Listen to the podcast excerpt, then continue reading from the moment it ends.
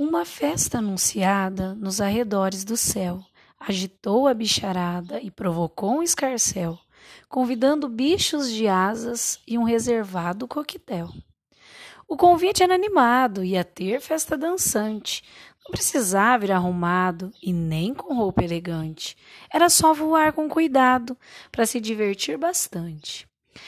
Mas a festança celestial provocou muito ciúme. Teve bicho que ficou mal, pois nunca teve o costume de tentar voar sem asas e virou logo azedume. Quem tinha asa para bater tratou mesmo de se arrumar. A araponga logo foi ver se o periquito já tinha par. E o papagaio queria saber quando a gaivota ia para lá.